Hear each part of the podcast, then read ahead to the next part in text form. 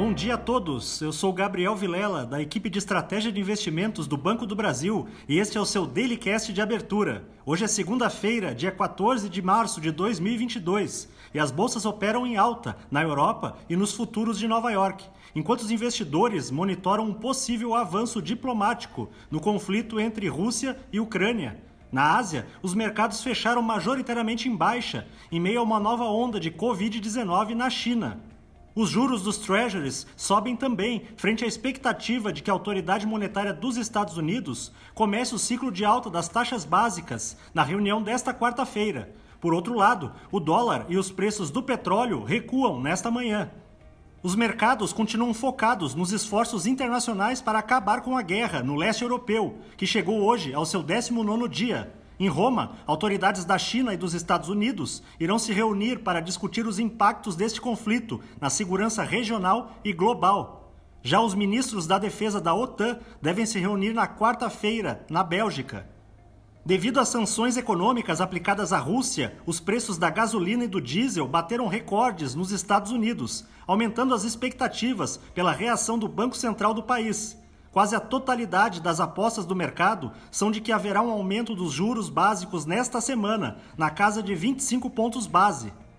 O principal elemento de cautela desta semana deverá ser a possibilidade de a Rússia entrar em default no dia 16, quando vencerão 117 milhões de dólares em juros referentes a dois títulos de dívida do país.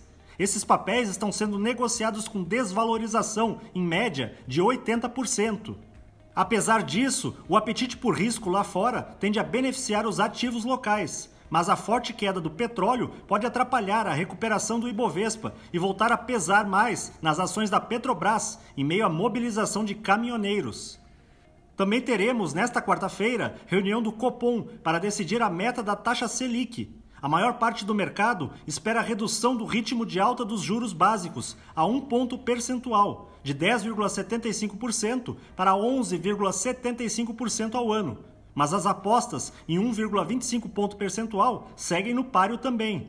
Entretanto, o mercado segue observando de perto as movimentações dos caminhoneiros, cuja paralisação geral, a exemplo do que ocorreu em 2018, poderá causar danos à economia nacional Neste sentido, o governo não descarta declarar estado de calamidade no país, em caso de alta desordenada no preço internacional do barril de petróleo. Além do petróleo, a guerra está impactando o preço de outras commodities, como o minério de ferro. Desta forma, as siderúrgicas brasileiras estão aumentando o preço do aço, seguindo os passos do mercado internacional. Segundo agentes do setor, os preços do vergalhão da Gerdau no Brasil já estão entre 6 e 9% mais altos.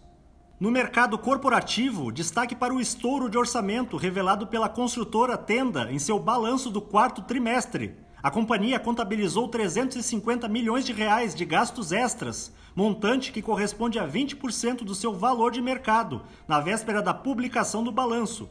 Os investidores seguem cautelosos de que outras construtoras possam reportar efeitos negativos da mesma natureza nos próximos dias. Um bom dia a todos e até a próxima!